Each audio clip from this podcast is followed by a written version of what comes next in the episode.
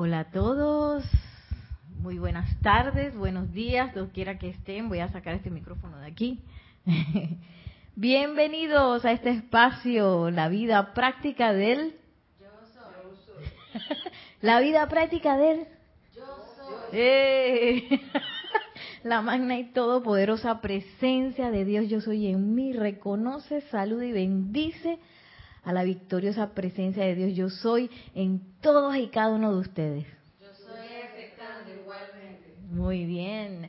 Aquí estoy pues en cabina, en chat, en cámara, en todo. y en la clase. Nelson nos está, estará acompañando un poquito más tarde. Y la razón por la cual no prendemos las luces es que las luces son para alumbrar acá en el escritorio. Ajá. Entonces, hoy tenemos gente en el Serapis también. Hola, saluden. Hola. y qué bueno porque ya me imagino que deben haber practicado lo que dimos la última clase. Tuvieron toda una semana que yo no estuve, que estaba por allá por la bella Costa Rica, pura vida, Mae. Hermoso país eh, y que, bueno, ahora regreso así, después de un aire acondicionado natural. Regresé al calorcito rico panameño. así que, eh, bueno, me gustaría comenzar pues viendo que se acordaron de la última, última clase en la que estábamos hablando, el maestro ascendido Saint Germain, fueron dos clases en realidad, del autoexamen y el ejercicio. ¿Se acuerdan? Un ejercicio en donde nosotros podemos practicar para ser creadores. ¿Se acuerdan de eso? Entonces me gustaría pues que me dijeran si se acuerdan cuál era el primer paso para ser creadores, el primer paso de ese ejercicio.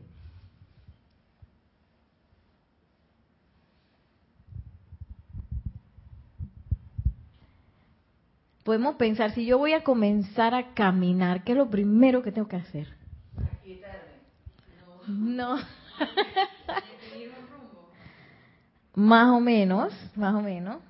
Ah, perdón, déjenme dejar abiertos los micrófonos. Vicky, ¿tú qué micrófono tienes allá? Siete. Para quienes nos acompañan por YouTube y Livestream, pues hoy nos vino a visitar la niña Zuliamari, que es mi perrita, Schnauzer, así que si escuchan un gruñido, una cosa extraña, no se asusten, es Zuliamari, que está aquí conmigo en controles. eh, ¿Qué es lo primero que yo tengo que hacer antes de, antes de hacer algo? ¿Qué es lo que tiene que pasar en mi mente para poder hacerlo? Tener una idea clara de lo que quiero. Ese es el segundo paso. El primero hay otro antes. Lo que quiero. Sí, lo que quiero. Voy a China, voy a. Ajá. ¿Y eso, eso qué, eso qué significaría? Una determinación. Casi, casi. Eh, prima de la determinación es la de decisión. muy bien, muy bien, sí. Y a mí me gustaría leerlo de nuevo porque eso tiene muchos detalles. Estamos usando el libro Misterios Develados del Maestro Ascendido San Germain. Y me gusta porque tiene muchos detalles. A veces uno decide cosas así como rápidas o sin eh, hacer mucha deliberación. Y a veces son cosas importantes. ¿ah? a veces son cosas importantes y uno como que no pasa por un proceso de autoexamen para decidirlo. Y miren lo que nos dice el maestro ascendido San Germain aquí en Misterios Develados, en este fabuloso ejercicio que nos da. El primer paso consiste en determinarse, mira, a realizar algún plan o deseo definitivo. En esto procura que se trate de algún de algo constructivo, honorable y que amerite tu tiempo y esfuerzo. Asegúrate de examinar bien tu motivo para traer tal creación al mundo exterior. no sé por qué lo apagué. Entonces, es esa, ese, ese primer paso que uno hace antes de todo.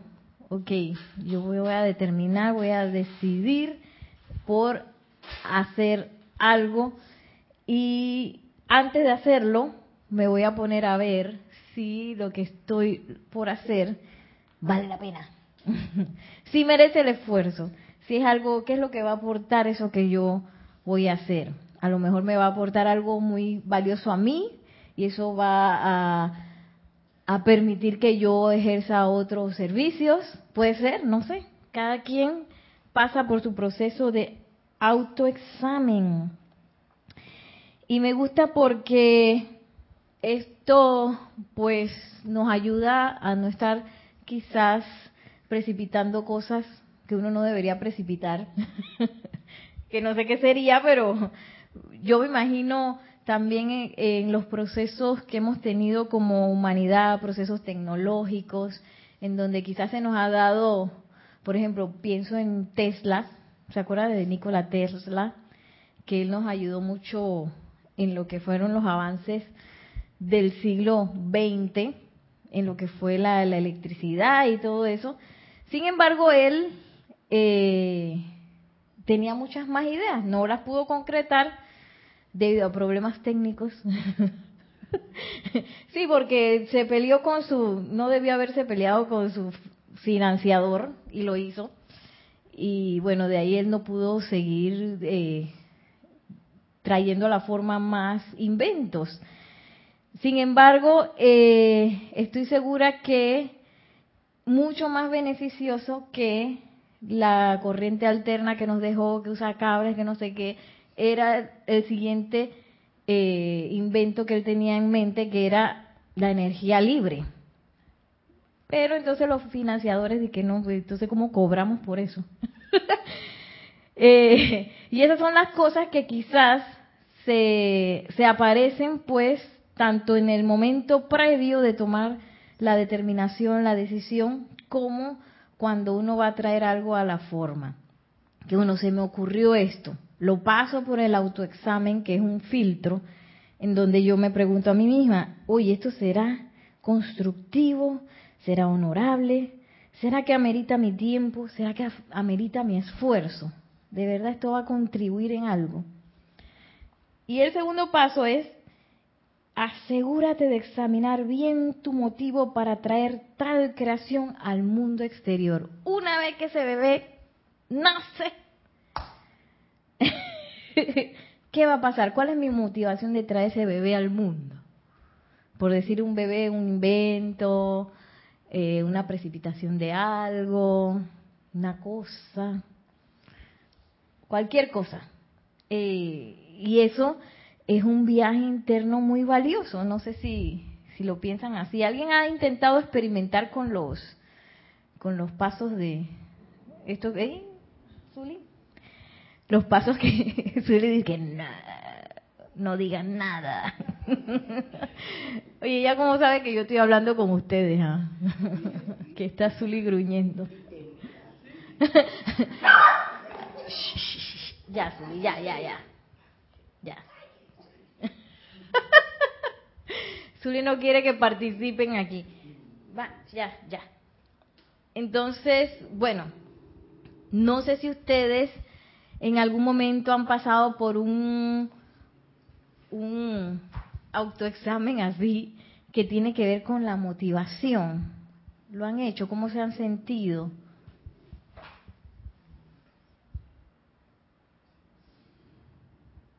¿Sí? ¿No? ¿Más o menos? ¿Cómo así con la, motivación? ¿Cómo? Muy buena pregunta. Siempre hay una motivación para yo hacer algo. Si yo quiero ir a la cocina, mi motivación a lo mejor es que yo tengo sed y por eso me voy a servir un vaso de agua, por eso voy a la cocina. Esa fue mi motivación. Esa está facilísima. Pero a veces hay motivaciones que pueden disfrazarse, que por ejemplo, es que, ay, yo quiero, yo quiero un carro nuevo. Entonces yo me digo a mí misma, bueno, ese carro nuevo lo voy a poder usar para servir y todo eso, Pero mi motivación oculta anda por ahí que Nereida quiere aparentarle a la vecina. Que se cree, dice Brenda que ahí no, que se cree que tiene el mejor carro y yo quiero el, un carro más bonito que el de ella. Y, yo, eh, y entonces a veces uno disfraza y que, ay, que yo lo quiero traer para, para servir, pero de verdad en- allá por ahí, por los recovecos de mi personalidad, está esa motivación oculta que dice Nereida, es para pifiar. y a veces se pone un poquito, eh, se pone un poquito complejo porque uno tiene los cuatro cuerpos hablando cosas, emitiendo deseos por ahí. Y, y por otro lado está el santo ser crístico, la presencia yo estoy diciendo y que Nereida, cómprate el carro, lo necesitas para eh, servir, que yo necesito que tú veas a Chiriquí a una clase, un taller, yo no sé, por decir algo. y a veces uno lo puede disfrazar y poner los vestidos de los apetitos, que es lo que nos habla ahora el maestro ascendido San Germain, donde yo es menester que aprenda a distinguir cuándo es apetito y cuándo realmente es un deseo. Miren lo que dice. Em, tienes, tiene que ser honesto tanto para contigo como para el resto del mundo, no meramente un capricho o para gratificar los, eh, los gratificar apetitos de los sentidos físicos. Recuerda que hay una gran diferencia entre uso, deseo y apetito. Aquí es donde nos dice el maestro, oye, vamos a ser honestos. Sí, porque este es un autoexamen, esto es mi, yo conmigo misma, que, que me agarro a mí misma dentro de mí y me pregunto cosas. Nada, no tengo nadie de testigo, eh, porque este es un, un, un proceso muy íntimo. Esto no es para estarle diciendo a nadie. Esto es yo conmigo misma, que nadie se entere. Es más, cuanto, eh, cuanto más yo guardo el silencio acerca de lo que yo quiero precipitar, tanto más rápido se precipita. Entonces, yo no tengo que contarle a nadie que, ay, que me di cuenta que mi motivación era que yo quería ir para los carnavales. Ah, la, ver- la verdadera razón para comprar el carro era que yo quería ir para los carnavales a pasarme cuatro días de parranda total. Que eso eh, será honorable, será constructivo, ameritará tiempo, esfuerzo. Mm. Todas esas. sí. Déjenme revisar por si acaso hay algún chat por aquí en YouTube.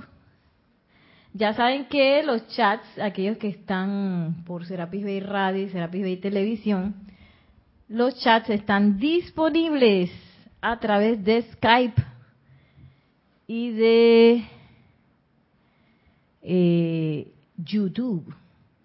A ver. Mm, no, no estamos en YouTube. Espérese un momentito que dice que perdimos la conexión por YouTube. Así que solamente por el momento tenemos live stream.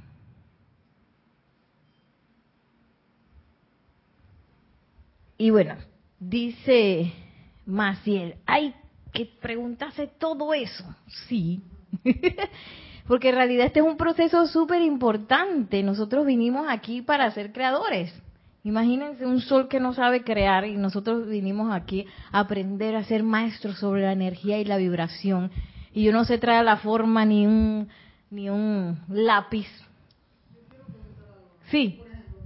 Puedes usar el micrófono. ¿Qué número es ese, por favor? A ver, seis. Listo. Para adquirir la motivación o para tener la motivación tengo que hacerme esas cuatro interrogantes. Sí, tengo que, que, que O sea, pero ese es para Encararme. tener, o ese es cuando ya tengo la motivación. ¿Y qué pasa si no tengo motivación? siempre tengo que tener una motivación Para para, para hacer algo. Si yo quiero, eh, como te dije, quiero ir a, a la cocina, por algo yo debo querer ir. A lo mejor tengo hambre, a lo mejor nada más quiero burbucear para ver qué hay ahí, para ver si hay un chocolate. O sea, la motivación siempre va a estar ahí. Bueno, eh, sí. Eh, bueno, en mi caso, un ejemplo. Eh, yo quiero adelgazar. Entonces, yo sé que tengo que hacer ejercicio y dejar de comer, pero no quiero. entonces, entonces lo digo porque la señora que trabaja en mi casa me dice, sí, pero tiene que hacer esto y hacer lo otro. Y yo le digo, no, pero es que no estoy motivada. Sí quiero bajar de peso, sí quiero eh, comer más saludable. Pero le dije, pero me falta eso, me falta la motivación, porque si yo sé que tengo la motivación, entonces dejo de comer, hago ejercicio. Un ejemplo, ¿no? Ajá. Ese es bien importante porque entonces hay que comenzar a diferenciar cuando es un deseo y cuando es un apetito. Y a veces los apetitos tienen más poder motivador que, que, el deseo, porque yo puedo tener que, bueno, vaporosamente yo a veces pregunto así, que a ver, ¿usted qué cuando me ha tocado entrevistar gente? Porque a veces me toca entrevistar gente para contratar a alguien, ¿no? Entonces uno siempre pregunta, yo lo busqué en YouTube, dije, ¿qué, ¿cuáles son las preguntas? Y una de las preguntas es, dije, a ver, ¿usted qué planea para los próximos cinco años? ¿Qué planes tiene? Entonces la gente empieza a decir cosas, ¿no? Y yo siempre, yo a veces pregunto cuando esos planes son así como medio rimbombantes, yo dije, bueno, ¿ese es un plan vaporoso o tú tienes ya pues pasos específicos para los cuales tú puedes llegar a hacer eso que tú quieres? Y a veces son planes vaporosos y que, ay, yo quisiera, ¿ves? Ser la mamita del gimnasio, así flaca con los músculos, la que más hace los ejercicios súper bien, que en el vestido de baño se ve y que divina, divine, a otro nivel, yo quiero eso. Pero a veces eso puede ser un, un una, un una vaga, un vago plan que uno tiene en la cabeza, pero no está la motivación lo suficientemente allí realmente como para, para que yo lo traiga a la forma. Entonces, puede ser que sea una idea del mundo externo, porque el mundo externo te dice, tú tienes que ser así, así, eh, tú tienes que tener un carro, tú tienes que tener una casa, tienes que no sé, eh, dice muchas cosas del mundo externo de las cosas que uno debería estar haciendo. A veces hasta nos dice que te deberías vestir así o asado y usar tales o cuales zapatos, ¿sí o no? Entonces, a veces uno se puede confundir y, y buscar pues planes o ideales externos a uno y esos no tienen el poder, el poder de realización. Eh, Vicky, ¿tú ibas a decir algo? Sí, eh, me doy cuenta ahora qué importante esto que nos estás enseñando y nos estás aclarando con respecto a, a ver verdaderamente la motivación. Cuando uno no es claro con lo que uno quiere de verdad, cómo cometemos errores. Eso es increíble y tú dices y que, wow, pero claro, porque no somos re, este, este, sincero con uno mismo. Si yo quiero ir a la heladera a buscar disque agua, mentira. Yo lo que quiero ver si hay, un guineo para yo comérmelo. Cosas como esa.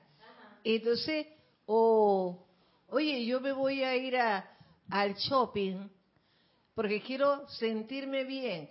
Y es como dices vos, eh, mentira, es para demostrar que yo voy a ir a Serapi y que me vean bella y hey, es así. ¿Y, por qué te trae una algo contradictorio? Porque es efímero. Porque no es una cosa verdadero.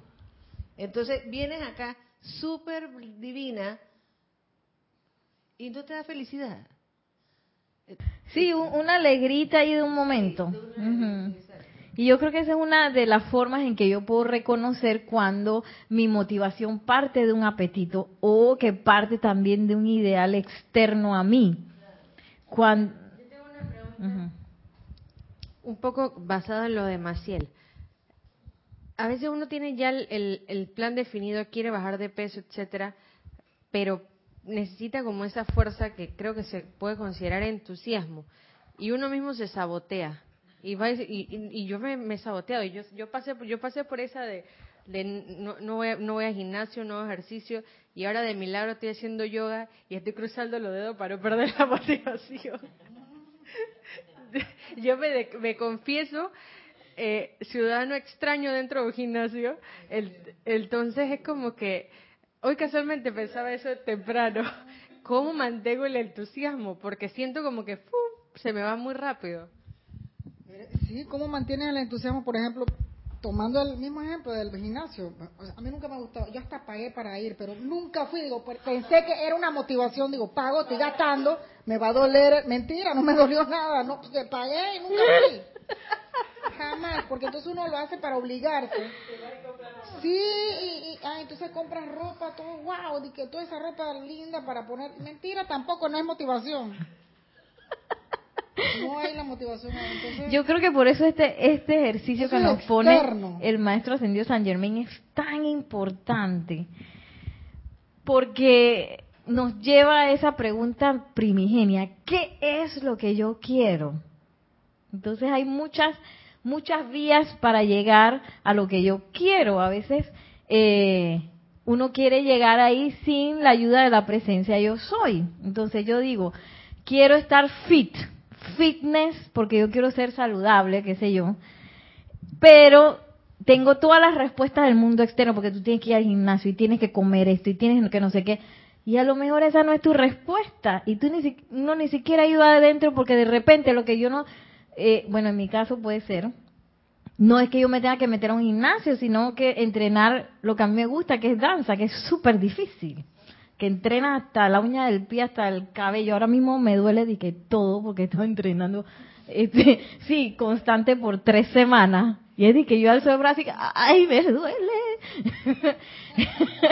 que yo estaba hablando eso con una amiga ayer, que la gente ve, esto se ve como una tontería, allá la vida se ve fácil, porque es que también los bailarines y los maestros lo hacen ver fácil, porque cuando uno lo hace, dice, ¡ay, ay!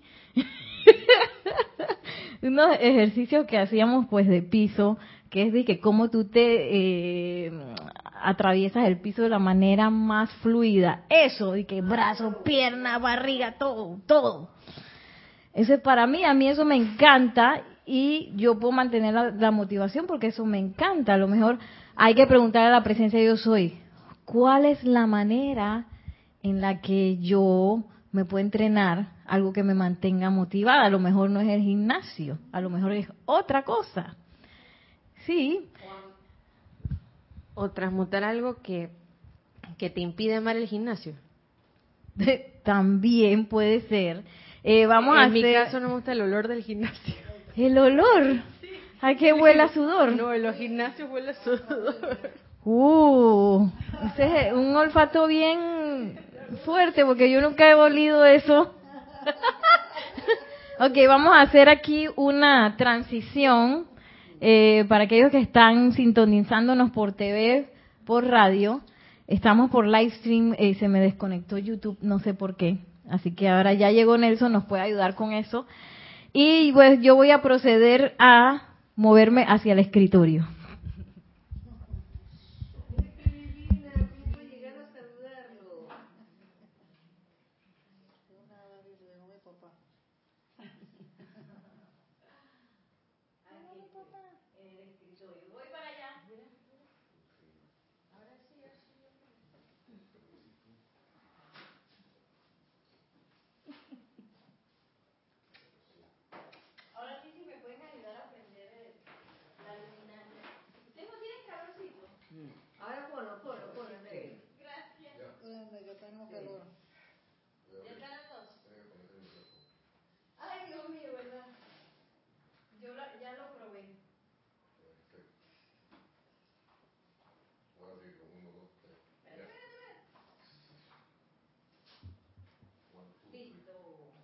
Dos, regresamos.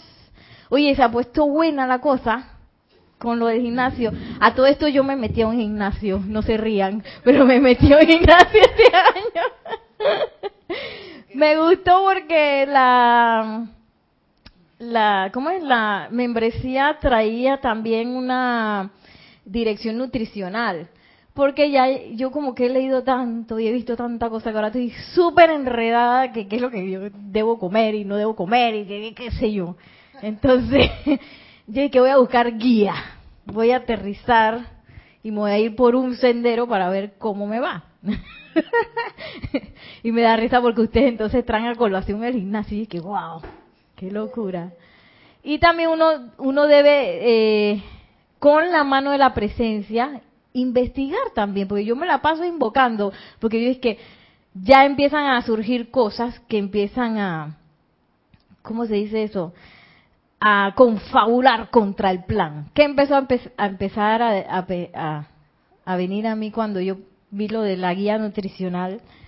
De que, ¿y si esa señora me dice una locura? ¿Y si dice algo que yo sé que no va a ser, no va a funcionar? ¿Y si dice, yo ni siquiera había ido y ya yo estaba pensando todo eso. ¿Ah? Necia. Y es que uno tiene un montón de cosas de dentro del, del mundo etérico que uno necesita. A esas cosas, eso es lo que hay que purificar. Para que no vengan a confabular contra el plan. Entonces, en vez de eso, de irse por que, ay, seguro que esa esa nutricionista me va a salir con una cosa extraña y quién sabe qué va a pasar y que no sé qué, seguro no me va a gustar y voy a gastar mi plata y voy a estar dos semanas ahí nada más y después no le voy a hacer caso. Eso fue todo lo que yo pensé. En vez de eso dije, espérate, espérate, frena, frena, frena. Y me voy a lo más alto, magna presencia yo soy, asume el pleno mando y control de este proceso, de principio a fin y que sea lo, lo que sea lo más perfecto, la perfección para todo lo que se requiere para mantener este cuerpo físico saludable, porque yo quiero servir bastante. yo soy. Sí, porque la verdad es que si uno no se cuida, pues pueden pasar cosas. Tenemos un. Sí, tenemos un comentario de eh, Hiroshi Nakatsume que de Bogotá, Colombia, que dice lo siguiente, todo, que es de hace varios minutos atrás. Oh, no lo había visto, perdón. ¿Cómo que se llama? Hiroshi. Perdón, Hiroshi. Hiroshi. Entonces dice, toda, eh, eh, total, la motivación siempre, de que total, la motivación siempre está, pero no siempre es lo suficientemente fuerte. Ejemplo, quiero correr, pero solo es una idea chévere y ya. Así es, Hirochi. O bien corro porque un perro enorme y furioso me viene correteando. Mi vida depende de que corra. Sí, Hirochi, y, muy interesante que hayas traído el ejemplo de correr, porque a mí no me gusta correr en un gimnasio, por ejemplo. Para mí no tiene nada de sentido que estoy en una máquina y que... Nada de sentido, absoluto. Y a mí eso me cuesta mucho. Entonces, pero ponme a correr una clase de danza que para mí tiene todo el sentido porque estoy corriendo, porque estamos haciendo algo, porque es un ejercicio, una coreografía o algo que... Ahí entonces Nereida sí corre. Y puedo correr un montón. Porque mi mente, eh, bueno, en la danza se trabaja mucho eso de la unificación mente, sentimientos y la parte física. No es de que nada más la parte física, es que... Porque si no, cuando vas al escenario, de que... Y entonces... Entonces nosotros eh, conscientemente pues trabajamos en esa conexión todo el tiempo. Es más, hay gente que se cansa un montón, a veces no aguantan, es por eso, por la parte mental y emocional que, que rodea al ejercicio de la danza porque necesita todo, todo, no, no, tú no puedes bailar, danzar y no estar presente. Tienes que estar presente, tienes que estar proyectando tu energía, tienes que estar conectado con lo que estás haciendo, consciente de lo que estás haciendo y eso a veces cansa. Yo me acuerdo que mi profesora decía, usted tiene que practicar, porque ella era de Estados Unidos, usted tiene que practicar esa expresión y estar consciente aquí en la práctica, en la clase, desde la clase, porque cuando vaya al escenario se va, como es que se va a desorientar. Yo no le hice caso. ¿Qué me pasó en el escenario? Me desorienté y dije, ¿qué estoy haciendo? Se me olvidó todo. Y ahí que bueno, yo se lo dije, ahora tiene que practicar. Ella nunca perdía la calma. Nada más hacía así cuando ella veía que uno hacía como mal las cosas, ella nada más hacía que y se hacía así el cabello. Dije, casi. Entonces decía que casi. Y dije, ay, no, no he salido todavía. Así decía ella. Bueno, ella está viva, está encarnada y me da risa porque yo la veo en Instagram, porque ella, ella va al, al gimnasio o estudio de otra amiga que hace pilates. Tú la ves con la pierna allá arriba. Me da risa, yo le pasé esa foto a todo el mundo y que miren el ejemplo. Tenemos que mantenernos así, no sé qué. y allá está por allá por el piso 8. Ni con la pierna allá arriba. Oh. Yo que divine. Entonces a veces la graban las clases en el estudio y que la más bonita, la que mejor hace las cosas ella. sí, porque ya está acostumbrada a proyectar y la otra gente que hace las cosas así como el cuerpo físico nada más. Entonces, tan importante es la motivación, porque la motivación va a ser mi motor. Entonces, si ese motor está defectuoso, cuando yo vaya por la esquina, ¿qué le va a pasar al motor? O si el motor, eh, este, es un motor con una motivación que, que no es errónea, pues yo, ¿para qué utilicé toda esa energía para tener algo en la forma de que para pantallar? O para, con una motivación que no es, como decía el maestro, constructiva, honorable y que valga la pena. Valga, no dice la pena, valga que amerite. Eh, que amerite tu tiempo y esfuerzo, que amerite mi tiempo y mi esfuerzo, que eso es vida.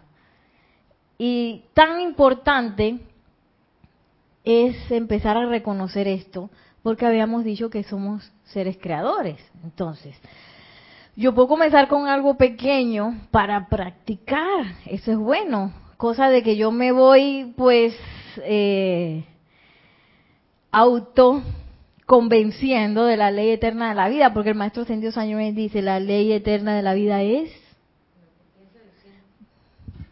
Lo que piensas y sientes lo traes a la forma. Allí donde... Allí donde pongo mi... Atención. En eso- te conviertes. En eso me convierto. Pero entonces uno dice, ah, ok, muy bien maestro, shooting. Espectacular. Oye, qué buena la ley eterna en la vida. Y después va uno a la casa y que, ay, no, si yo tuviera más plata. Ay, si yo tuviera más tiempo. Ay, si yo estuviera haciendo otra cosa. ¿Y dónde quedó la ley eterna en la vida? Como que uno como que todavía no ha terminado, ni terminado de asociar la realidad de uno con la ley eterna de la vida. Y dice, mamita Nereida, usted es la que trajo todo esto a la forma. Fuiste tú, no fui más nadie. Ahí, mi entorno me dice dónde yo tengo mi atención. Mi entorno me dice cómo son mis pensamientos y cómo son mis sentimientos. Entonces lo bonito de esto es que me ayuda a empezar a enfocarme y a empezar a tomar control sobre esos pensamientos y sentimientos que a veces andan por ahí de que, ay, yo quiero ser delgada, pero ay, el pastel de chocolate. Sí, empiezan las adicciones que uno tiene y programaciones que uno tiene a confabular contra esas cosas que a veces, que a veces uno quiere. Entonces es súper importante preguntarme, ¿qué es lo que yo quiero? Y ser honesto. Porque a lo mejor lo que yo quiero ahora no es ser flaca. Delgada, yo no sé si flaca es una palabra parameña. Delgada o dergada, como dicen en las provincias centrales. Dergaíta. A lo mejor eso no es lo que yo quiero. A lo mejor eso no es lo que mi corazón está. A lo mejor mi corazón está diciendo otra cosa. Y yo estoy eh, interpretando que era de que, que quería ser flaca. Delgada, delgada. Eh, y lo más bonito también, eh, nosotros estuvimos un tiempo estudiando a Gary Zukav, no sé si ustedes han escuchado hablar, él habla, él súper eh, impresionante que pone todo lo que es la física cuántica de una manera un poco más digestible, que uno comprende mejor. Entonces, yo siempre me acuerdo cuando estaba en la secundaria, porque la física cuántica tiene tiempo ya, que había un problema en matemáticas que hablaba de física cuántica. Y dije, profesora, ¿qué es eso de física cuántica? La profesora dije, debe pensar eso, eso no importa, olvídese eso, olvídelo, olvídelo. Dije, y yo lo olvidé. Hasta como no sé cuántos años pasaron, 20, 30, no sé, que me encontré acá. Eh, con Gary Zukaf y en ese tiempo Jorge pues hizo toda una empalizada con el libro La danza de los maestros Wuli. Y ahí nos dimos cuenta de la confirmación científica de todas estas cosas que nos hablan los maestros. Ese es como quien dice eso. Hay una película muy interesante que también es sumamente digerida, que está en YouTube, yo la busqué, que se, en inglés se llama What the Bleep Do We Know, en español la tradujeron como ¿Tú qué sabes? Y Jorge la tradujo como eh, ¿Qué rayos sabemos? O sea que en realidad no sabemos nada, nosotros creemos que sabemos mucho y, no sabemos nada, porque cuando los científicos empezaron a investigar, se fueron a lo pequeño, pequeño, pequeño, cuando llegaron a los electrones y que, ¿esto qué? Ahí hay otras leyes, ellos se comportan de otra forma, entonces nosotros por, mucha vez, por mucho tiempo hemos creído que somos materia y que nos comportamos como la materia, como las leyes de Newton. Por ejemplo, una ley de Newton es que yo para mover esto tengo que aplicarle una fuerza física. Otra ley de Newton es que todo tiende a la inercia. O sea que si esto yo lo lanzo, no lo voy a lanzar, ¿eh? si yo lo lanzo, eventualmente él va a perder velocidad y va a quedar estático, ¿no? Entonces, y, y bueno, todas esas leyes de Newton, de las palancas y las cosas físicas. Cuando llegaron a los electrones se dieron cuenta que Newton no tenía nada que decir allá. Eso era otra cosa. Que de repente un electrón, así que, y no era que se había dividido en dos, sino que este mismo electrón estaba en dos lados al mismo tiempo. Que, ah, se los científicos dicen, ah, ya, ¿esto qué será? Otra cosa impresionante que se pudo ver de esos experimentos es que el observador, agárrense de esta, el observador define eh, la particularización de los electrones. ¿Qué quiere decir eso? Que si yo no estoy mirando, los electrones están de que soy onda, están de que como un mar, que una... Donde yo miro, yo lo particularizo, es una mesa. Yo no estoy mirando, es onda. Estoy mirando, es mesa. Y ese dije, ¿cómo así? Así mismo, porque la ley eterna de la vida que es lo que yo pienso y siento, eso traigo a la forma. Mi forma de agarrar ese mar de electrones y particularizarlo es con mi pensamiento, mi sentimiento y mi atención. Lo que pasa es que nos hemos creído como muchas cosas que son re, que las cosas que creemos que son reales, por ejemplo, que yo no puedo, puedo volar, no puedo levitar, ¿sí o no? Yo pienso y no puedo, así que yo pienso y siento que no puedo levitar, usted no va a levitar nunca. Ahora no intenten ahora levitar en casa, por favor.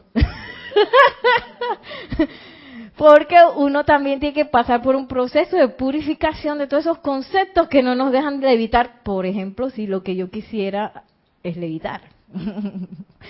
Pero a la, a la luz de los electrones y de la física cuántica, levitar es totalmente posible.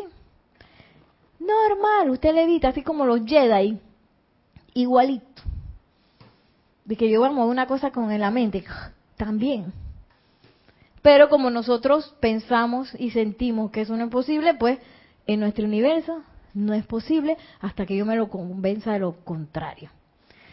Lo bonito en las enseñanzas de los maestros ascendidos es que nos abre las posibilidades. Si yo tenía un abanico de este tamaño, hay que usar de abanico, así.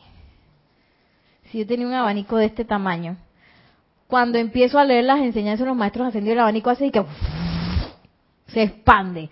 Porque antes yo pensaba que Nereida tenía un solo curso de realidad. Y ahora me doy cuenta que no, que yo lo que pienso y siento, eso es lo que traigo a la forma. Y lo que yo tengo que hacer es determinarme y tomar la decisión. ¿Qué diablo es lo que yo quiero? ¿Qué es lo que yo realmente quiero? Enfrentarme conmigo misma, migo misma, ¿qué es lo que tú quieres? Entonces, migo misma empieza a decir, ay, es que yo quisiera ser millonaria y, quisiera como ser famosa y yo no sé, a veces salen cosas así, ¿no? Y, no sé, y, pasarme en la cama durmiendo todo el día que nadie me moleste. Empiezan los cuerpos a decir cosas de sus apetitos, ¿verdad? Entonces uno tiene que pasar eso y que, "Uf, ok, yo creo que dur- quedarme durmiendo todo el día en la casa como que no va a ser algo muy constructivo, ¿verdad? Yo creo que esto tiene que ser un cuerpo hablando, eso es un apetito. Y que ser famosa, por ser famosa, también como que no tiene nada que ver como las Kardashian. Yo nunca he visto a las Kardashian, pero yo no las he visto de verdad, pero yo he escuchado de las Kardashian hasta... Y mira cómo es su fama tan grande que yo ni siquiera las he visto, pero sé de las Kardashian y me sé el nombre. y creo que ellas son famosas bueno, no sé por qué son famosas, pero no no he visto que hayan hecho nada constructivo, no han no han traído, no han hecho ningún ninguna obra de arte o algún experimento científico, sino que ellas son famosas por su yo creo por su forma, su estilo y qué sé yo, por las redes sociales y no sé qué. Entonces, que bueno, que, que eso contribuirá la- a- al mundo cuando lo traiga la forma, como que no mucho.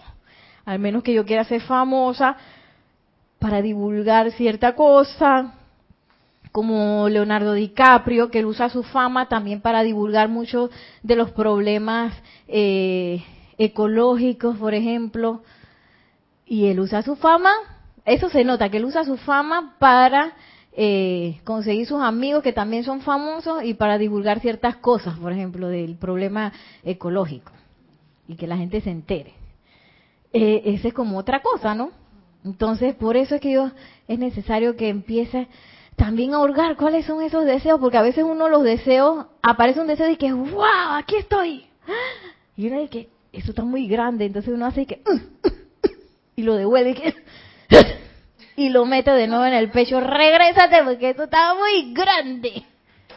Sí, a veces uno ha hecho cosas así. Yo lo he hecho. Que no, esto está como imposible. Y lo devuelve.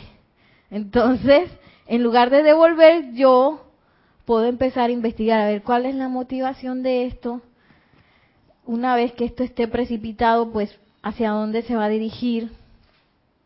Esto será un apetito, será un deseo.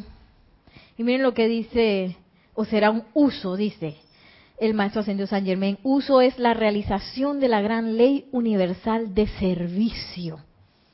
O sea que, que cuando yo de repente quiero precipitar algo, quiero traer algo a la forma y que es para usarlo para un servicio, tiene que ver con la parte del uso. Deseo es la actividad expansiva de Dios a través de la cual constantemente se sostienen las manifestaciones y es la perfección expandiéndose a sí misma. Esto suena a liberación, ¿ah? ¿verdad? Se parece un poco a la definición de liberación.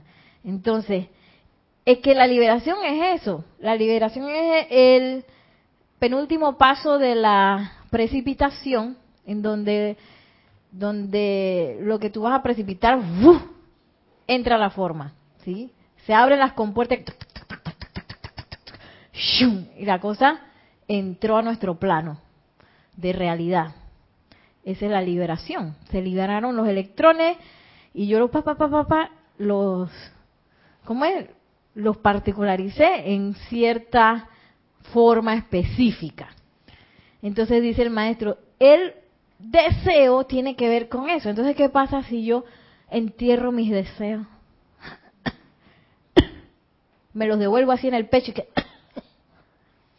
¿Qué pasa si yo entierro mis deseos? Vicky me iba a decir algo, ¿no? ¿Qué pasa en mi, en mi mundo, mi ser, si yo empiezo a enterrar mis deseos?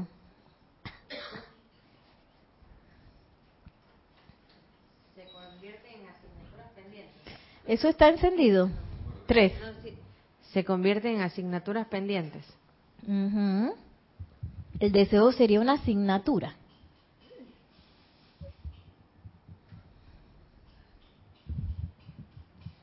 No, pero a mí me ha pasado que yo tengo un deseo, voy y lo entierro y después me queda como un sentimiento como de, y si lo hubiera hecho, y si no lo Mm. hubiera hecho, y, por- y si no fui capaz, y si debía hacerlo. Es más, me pasó en la clase anterior tuya ahora, que le di vuelta y vuelta y vuelta y vuelta a algo, y tengo cinco días para cumplir un deseo, y todavía estoy, lo enterré, no, lo metí, no sé, en, en el sótano, una cosa así. Y esta mi mente es que debiste, no hiciste, no hiciste. Sí.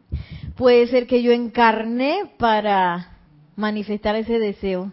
Y cuando me acordé dije, no, no es posible. Échalo para atrás. También puede ser que se descargue a través de otra persona. Porque hay muchos patrones que están así. Eso lo dicen los maestros ascendidos. El maestro ascendido Serapis Bey habla de eso. Que están los patrones de que. Y de repente está alguien de que descargando el patrón y cuando ya está de que a punto de descargarse y que, ay esto no va a pasar y lo suelto entonces viene otro viene otra persona se entera del patrón porque todos somos uno se entera del patrón y empieza también a magnetizarlo y ¡pum! se le descarga en dos patadas porque es que estaba a punto a punto de atravesar la esfera esa la séptima esfera de la liberación estaba de que ya la puerta se estaba abriendo y la persona dice que no, no, deja la puerta cerrada, que, que yo creo que esa puerta no se va a abrir. Y la puerta se quedó cerrada porque, porque la, la conciencia sostenedora, creadora dijo que no. Entonces, y la, los electrones son obedientes a eso, a lo que nosotros pensamos y sentimos. Ese, esa es su ley de obediencia. Hacernos caso a nosotros, en nuestro pensamiento y sentimiento. Sí. Y viene otro que, que, que de repente no hizo todo el esfuerzo de, de, de, de bajar eso por todas las esferas y que es uno, dos, tres, cuatro, cinco, seis, siete, sino que la agarra de las siete y ya nada más tiene que hacer, puede abrir la puerta y lo manifiesta. Eso ha pasado, nos dicen los maestros. Entonces, qué importante es saber que este tipo de proceso yo lo puedo llevar hasta un final. ¿Sí? Hasta el final. Porque ya pasé por esa cosa de que yo sé cuál es mi motivación, no sé, y que, ay, será bueno o no será bueno. Ya yo estoy segura de que la cosa es constructiva, la cosa es honorable y que vale la, vale eh, mi tiempo, vale mi esfuerzo y vale mi uso y todo lo que yo voy a tener que purificar alrededor de eso para que eso se descargue. Va a valer todo ese proceso. Entonces, por eso llevarlo hasta el final. Apetito no es más que el hábito establecido por la continua gratificación de la naturaleza emocional y no es otra cosa que energía enfocada y calificada mediante sugestiones que vienen de la actividad externa de la vida. Lo que estábamos hablando, Maciel. De repente el patrón que yo estoy viendo es una cosa que agarré de... de. ¡Ay, ese vestido! ¡Ah! En la revista. Espectacular. Entonces uno dice que yo quiero ese vestido. y a lo mejor lo que tú deseabas era otra cosa. No sé, pero como eso salió en la televisión y a mí me sugestionó porque, ay, eso está eh, la última moda. Esas botas hasta aquí. Fashion. Yo las quiero. Y a veces nos pasa eso porque la, la, las propagandas y la publicidad trabajan mucho con nuestra atención. Ellos están buscando de que, a ver, esta gente tiene plata, vamos a enfocar su atención para que se la gasten en ciertas cosas. Sí. Entonces tratan de llamar lo más que pueden la atención para que la gente eh, invierta o gaste su dinero en ciertas cosas, ¿no? Entre lo más llamativo. Entonces ponen a la, a la chica más linda, de que con las botas y tú y que igualita voy a quedar como la chica esa, así que yo me compro las botas. Sí, así trabaja eso. Entonces hay que darse cuenta, pues, realmente esto es una sugestión o de verdad es un deseo que viene de mi corazón. Es un apetito que tiene que ver con mis hábitos emocionales puede ser de que, ay, yo quiero un novio, un príncipe azul. Yo me acuerdo que había una película que a mí me gustaba. ¿Cómo me gustaba esa película de Jane Austen? De que, ay, donde sale Darcy. En serio, que qué lindo Darcy, yo quiero un Darcy. eh, ese es Prejudice, Pride and Prejudice, Orgullo y Prejuicio. Que hay un director inglés que él hizo una última película, bueno, ya pasó bastante tiempo, pero para mí es la versión que más me gusta de esa película, muy linda. Eh, y entonces yo cuando veía esa película, es que yo quiero uno igualito a ese. Decía yo. Entonces, ¿eso es una sugestión o es un deseo?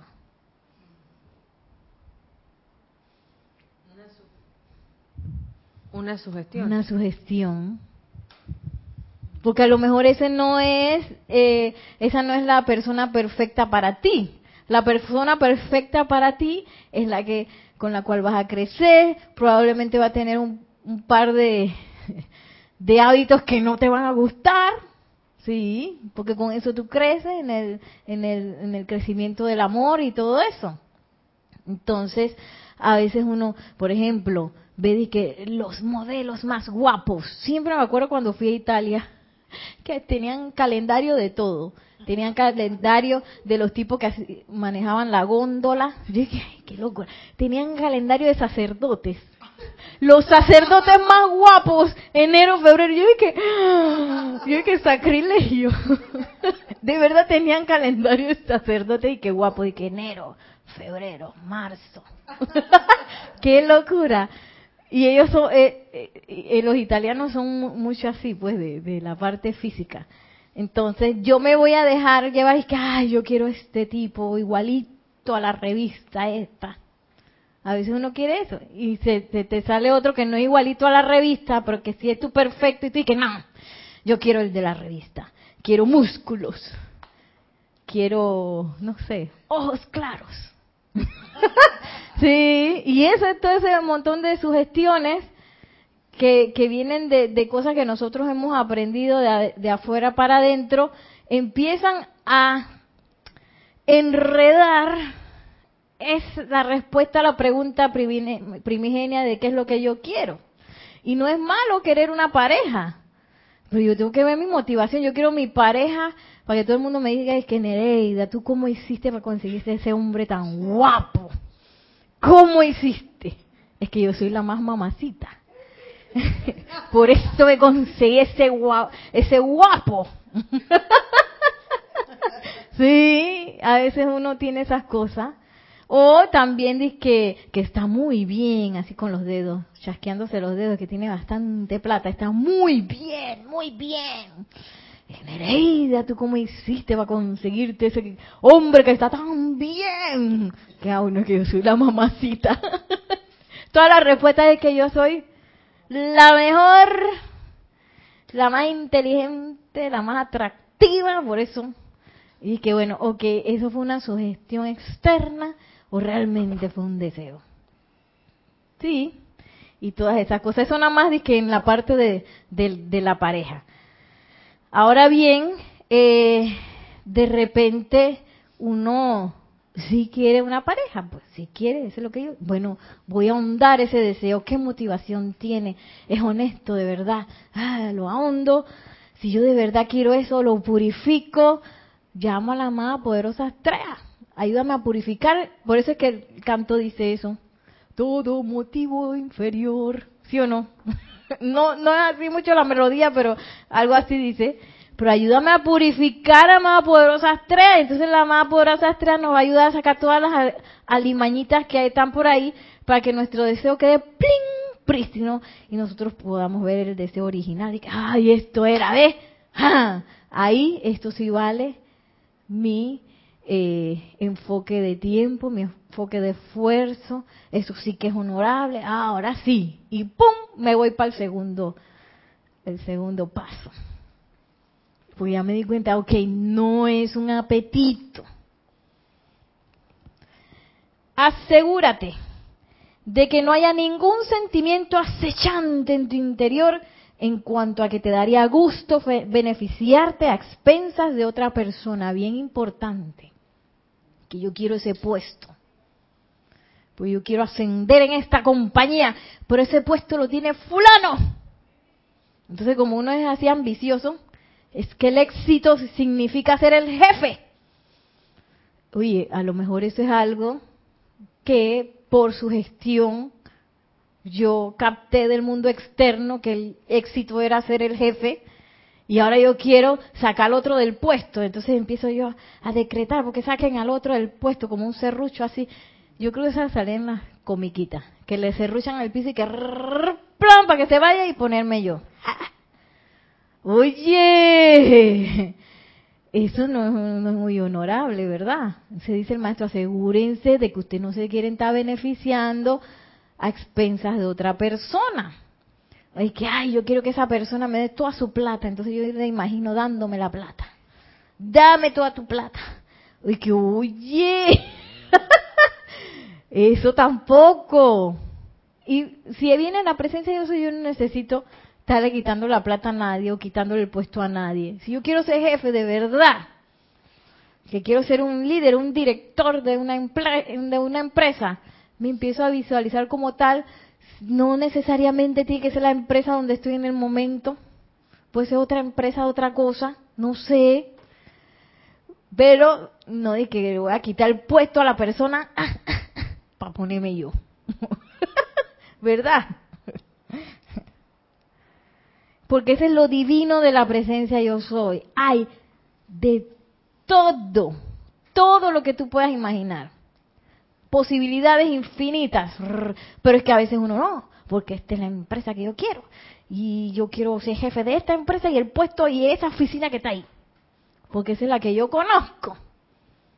Oye, suéltalo. que esa es una de las cosas espectaculares de este proceso. Suelta. Tú no sabes cómo se va a manifestar, ni los, no te preocupes por los medios, porque entonces uno empieza y entonces, ¿de dónde voy a sacar plata para eso? Y tiempo para eso, y, y, y qué voy a comer, y, y, y si no me gusta el ejercicio, y entonces, suelta todo eso. Y deja que los electrones fluyan hacia la manifestación de manera natural. Dice, suelta todo eso. Porque entonces yo quiero particularizar cada paso. Y la presencia de Dios soy que nenega, esto no era lo que tú querías. Ay, no, pero es que yo no creo mucho, porque ese, también hay que creer en lo que uno va a manifestar. Uno dice, ok, voy a manifestar un trip a China. Oye, China está de moda. Voy a ma manifestar un viaje a China. Pero yo en mi corazón, eh, aquí en, en, en mi personalidad, no creo que eso sea posible llegar a China. Entonces me aparece la oportunidad de ir a Chiriquí. Y que, ese es mi viaje y me voy para Chiriquí. ¿Qué pero tú no querías ir para China? Casi Chiriquí, China. Entonces me conformé por cogí a Chiriquí. Chiriquí es una bella provincia de aquí de Panamá, pero no es China. Y tú no querías ir a China, no, pero es que lo que pasa es que yo no tengo plata para irme para China en este momento y solté la manifestación y me voy para Chiriquí. Lo justifiqué. Porque yo en realidad no creía que eso era posible. Entonces, si yo pienso y siento que eso no puede ser posible, ¿qué pasa? Eso es lo que traigo a la forma. Científicamente, pensamiento, sentimiento, forma atención, ahí estoy, en conciencia. Entonces, por eso es que redirigir la atención a la presencia de Dios hoy es tan importante. Tan importante, porque yo no puedo ser algo mejor que eso. Si yo tengo mi, mi atención constantemente en mis dolamas, porque a mí me duele, esta semana la he pasado y que... Y yo pensaba que yo no iba a poder con esas clases estaban duras clases de dos horas con el calorcito panameño. En la primera casi me desmayo porque ahí donde damos clase, como no hay mucha ventilación, es súper caliente. Gracias, padre. Al día siguiente el mismo maestro, el, profesor, de que yo creo que no debemos dar clase aquí vámonos para otro salón que tenía aire acondicionado. Y es que gracias, Dios mío. Pues yo quedé tirada en el piso, de verdad. Porque como venía de, de el aire acondicionado natural de Costa Rica, y acá el calor y que... Yo dije que creo que no, no voy a poder y me fui saliendo y me agarraron por ahí dentro. Dije, Nereida, sube las piernas. Que no y que no, subí las piernas, no. Oye, subí las piernas, sí, subí las piernas, me quitó todo. y agua, que no sé qué, y que, ay, que voy a vomitar, me va a dar de todo. y después, y que espérate. Ay, ¿será que puedo? ¿Será que no puedo? Me metí de nuevo. Y aguanté toda la clase. Con la presencia yo soy, se puede. Porque la, la fortaleza no viene de uno. No viene de uno. Ahora hay que tener sensatez también, ¿no? Tener sensatez. Yo llevo mucho tiempo bailando y yo sé como cuáles son mis, mis límites. Eh, sí, yo sé cuál es mi límite. Ok, hasta aquí, eh, chao, me voy. Eh, ¿Y cuándo puedo regresar? Y eso yo lo he practicado muchísimo. Y con un maestro específicamente practicamos y que llegué al punto antes del desmayo. Para, para seguir, seguir, seguir, seguir, bajas un poquito, mm, cuando se te quita, vuelve y regresa.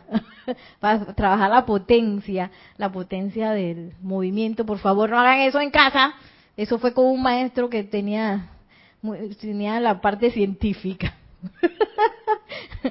y que nos estaba vigilando a todos. eh, pero lo que yo he percibido es que esa, esa fortaleza no viene de uno como personalidad. Yo hasta lo, lo he hecho así científicamente que estoy cansada. Ok, el cansancio no es de la presencia. ¿Tú crees que la presencia de yo soy se canse? Magna presencia yo soy. Asume el pleno mando y controla ahora de mí. Y sé tú la que tome eso. Quítame este cansancio, hombre. Y el cansancio se va. Una cosa espectacular, maravillosa. Porque puse mi atención en la presencia, yo soy. Y en eso me voy a convertir científicamente. Si yo pongo mi atención en que no que me duele aquí, que me falla acá, que la crisis económica, que los políticos, que lo que no sé qué, que la corrupción, en eso me voy a convertir también, voy a quedar enredado en eso. por eso es tan importante sostener la atención en la presencia yo soy. Y empezar a alinear nuestros pensamientos y nuestros sentimientos de modo que todo lo que nosotros manifestemos tenga que ver con algo que yo quiero, con una motivación eh, productiva que beneficie, no solamente me beneficie a mí, sino yo quiero que lo que yo eh, cree beneficie a toda la raza, por ejemplo, a toda la humanidad. Ah, chala, ¿eso qué? No puede ser yo, aquí, desde Panamá, esta personita. Sí, porque tú eres la presencia yo soy. Tú no eres la personita, tú eres la presencia yo soy. Y la presencia yo soy tiene alcance planetario. Lo que pasa es que nosotros nos creemos que no, pero cada una de esas de esos mocos que se caen, y esas rabietas que salen, le da la vuelta al planeta y forma parte de toda nuestra herencia y de nuestro uso la energía, rodeamos el planeta con eso. Solo que no nos damos cuenta. Ahora, ¿qué pasa si yo empiezo a rodear el planeta con paz de la presencia yo soy? Que yo empiezo a realmente creerme que la edad dorada es posible manifestarla, sí, ya, aquí en mi, comienzo a manifestarla aquí en mi ser, en mi mundo, sí es posible, claro que sí. Entonces lo que naturalmente se va a manifestar es eso, porque mi atención está puesta en eso y yo alineé mi pensamiento, que fue la imagen que me bajó, con mi sentimiento, no es que mi pensamiento, la imagen maravillosa y mi sentimiento y que, ah, sí, sí, eso es lo que tú crees. Te vas a ir para Shiriki, ¿qué es China? ¿De qué? Entonces ahí es donde uno tiene que empezar a purificar. que como que no. ¿Quién dice que no? A ver, ¿quién es? ¿Quién es? ¿Quién? Y aparece la vocecita y que soy yo, porque tú sabes que en 1999 desde ese entonces tú no tienes plata, entonces tú no vas a ir para China. Ah, ahí estás. Ten, ten, ten. Y vas con, con la llama violeta, exactamente, con el amor, con el perdón. Ay, electrones, perdonen por haberlos tenido tan enredados por tanto tiempo. Vamos a, a, a liberarlos de este pensamiento forma que me está atando. ok, bueno, así nos vamos a, a despedir por el día de hoy. Recuerden para la próxima clase, paso 2 y 3. Esto está en Misterios Develados, páginas 70, ejercicio y autoexamen, 70 y 71. Eh, ojalá que, que practicaran para ver qué pasa, ¿no? Pues algo chiquito, es que voy a precipitar un lápiz. ¿Que para qué quiere ese lápiz? Bueno, yo no sé para qué. Busca tu motivación para ver para qué quiere, quiere el lápiz. Puede ser para, para hacerle caso al maestro, porque el maestro Señor San Germain dice, no me creas, esto está muy bonito. Aquí dice mucha cosa, pero si tú no compruebas eso no sirve de nada. Compruébalo, no me lo creas. ¡Ay, qué bonita la eterna ley de la vida! ¡Qué belleza! Estoy segura que es cierto. Pero entonces, cuando tú la vas a comprobar, Nereida, ¿cuándo la vas a comprobar? Ah, bueno, para eso es. Entonces, cuando me da la ñañara en la comprobación de que esto no me sale, oye, invoca al maestro si el maestro está esperando. Amado Maestro Ascendido San Germain, no entiendo esto. Esto me parece imposible. Esos electrones. No, no, no, no. Yo nada más creo en la carne y hueso, las cosas que yo toco y puedo ver y sentir. Bueno, invoco, invoco a la presencia de Dios soy el maestro. Agárrame de la mano. Paso tras paso. Y ustedes van a ver qué belleza que el maestro va a estar ahí.